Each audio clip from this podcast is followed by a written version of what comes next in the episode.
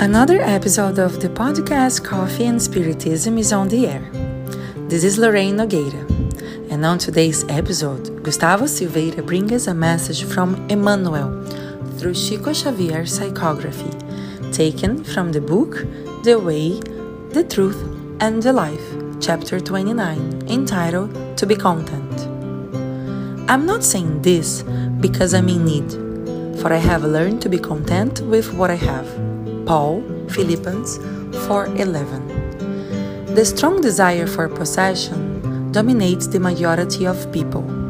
The simple life, a condition offered by the planet for relative happiness, has been forgotten by humankind in general.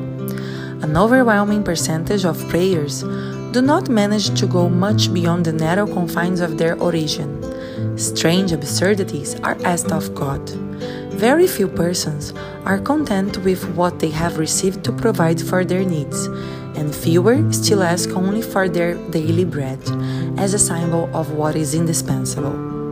Illogical persons do not try to determine if they have the minimum need for eternal life because they are always anxious about getting the most from transitional opportunities.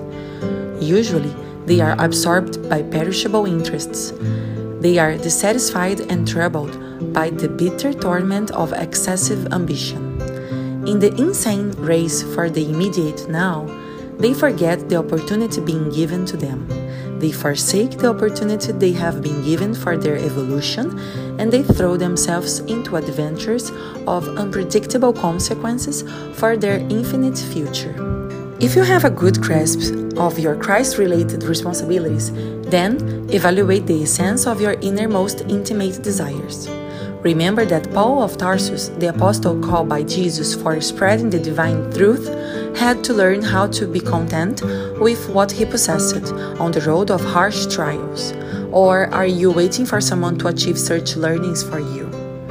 This is an interesting message from Emmanuel that reminds us of the topic number 926 of the Spirit's book, when Kardec asks the following question Does civilization, by creating new wants, become the source of new afflictions? And the Spirits reply, the problems of your world are proportional to the artificial ones that you create for yourselves.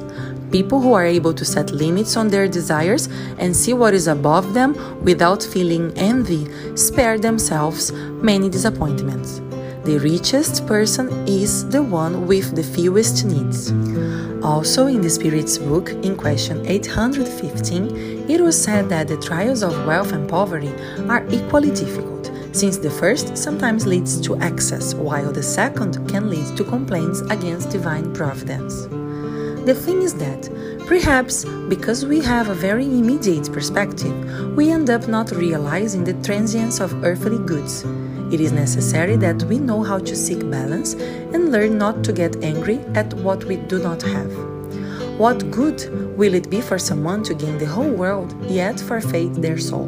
was Christ's question. It is not uncommon to see in the plans people make for their lives the desire for financial growth, the desire for having, for being able to travel and enjoying life, according to the point of view of an incarnate. It is important to note that this is not about underestimating Earth's assets.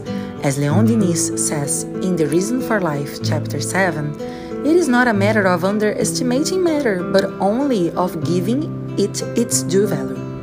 And to give it its due value is to understand that we must own things and not be owned by them. To give due value to material goods will always be to understand that they are instruments that God offers us, only to assist our evolution as immortal spirits. The problem is when we forget that we are not here in order to be rich, to have this or that. But if the kingdom of God is the divine work in the hearts of men, we are the ones who build it. This is the true and only goal of incarnation. May Jesus bless us, and until the next episode of Coffee and Spiritism.